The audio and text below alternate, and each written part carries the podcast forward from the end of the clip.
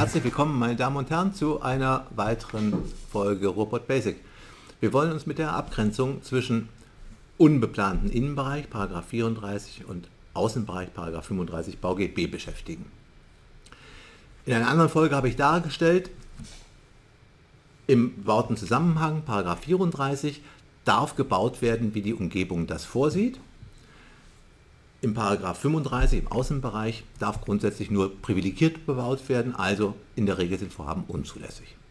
Deshalb hat die Abgrenzung, was ist 34, was ist 35 Gebiet, eine ganz wesentliche Bedeutung, insbesondere für den Grundeigentümer. Und dementsprechend wollen wir uns dem kurz widmen. Erstens, meine Damen und Herren, wir unterscheiden. Geht es darum zu sagen, etwas ist 34 oder es ist in Wahrheit gar nicht 34? Das ist das Problem der Splittersiedlung. Das Thema lassen wir jetzt mal draußen. Wir haben zweitens also eine Ausgangslage, in der wir klar sagen, okay, da ist unbeplanter Innenbereich und irgendwo muss die Grenze zum Außenbereich gezogen sein.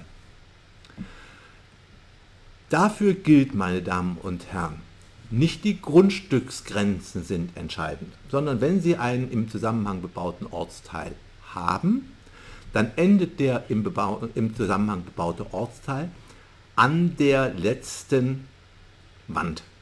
Also die letzte Außenwand eines Wohnhauses, das zum Außenbereich hin liegt.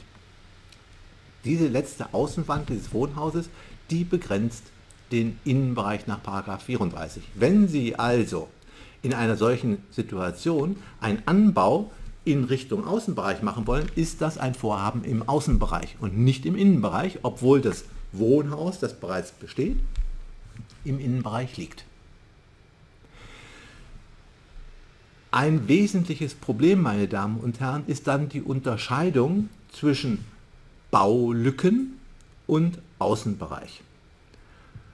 Wenn ein Grundstück von drei Seiten etwa von Bebauung umgeben ist, dann liegt es nahe zu sagen, na das ist eine Baulücke und das ist ein Vorhabengrundstück, was eben im Innenbereich in Paragraph 34 liegt und also entsprechend der Bebauung der Umgebung bebaut werden darf.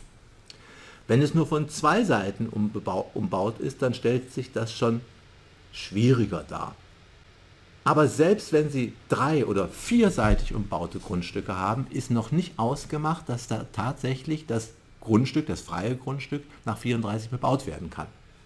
Das hängt davon ab letztlich, ob der Gedanke, der dem 34 zugrunde liegt, nämlich der Planersatzfunktion des 34 zugrunde liegt, nämlich, dass die Bebaubarkeit des Grundstücks letztlich von, den, von der Maßstäblichkeit der Umgebungsbebauung geprägt ist, ob dieser Grundgedanke anwendbar ist. Und das ist immer dann nicht der Fall, wenn das freie Grundstück, die Anführungsstriche Baulücke, so groß ist, dass von der konkreten Vorhabenstelle aus die Umgebungsbebauung so weit weg ist, dass sie gar keinen prägenden Einfluss hat. Also beispielsweise der Stadtpark der Stadtpark, wenn Sie sich dann in die Mitte des Stadtparks stellen, dann nehmen Sie wahrscheinlich die Umgebungsbebauung schon gar nicht mehr wahr.